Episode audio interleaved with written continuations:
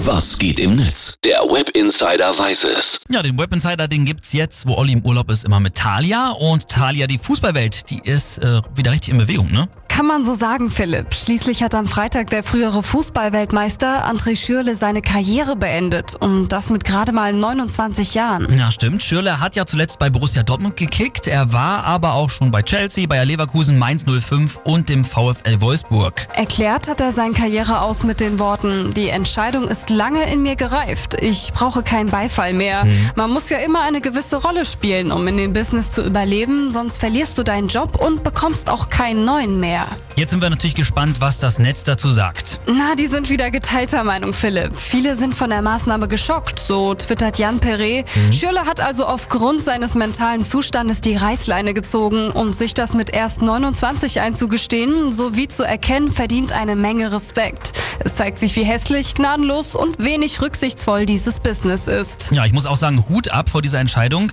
Und nicht zu vergessen, Schürle, der hat ja auch 2014 die Vorlage zum entscheidenden Tor im WM-Finale geliefert. Talia, was haben wir noch so für Postings? Andere finden die Entscheidung nicht ganz so fair. So schreibt Marina, kann ich nicht nachvollziehen. Die Profis kriegen so viel Geld von uns in den Rachen geworfen, da kann man wohl erwarten, dass die auch mit dem Druck klarkommen, den es nun mal in dem Business gibt.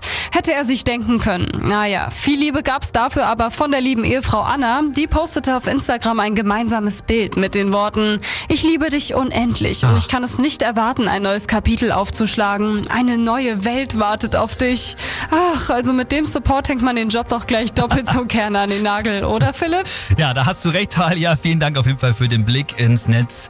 André Schürle, der hat mit nur 29 Jahren seine Profikarriere an den Nagel gehängt.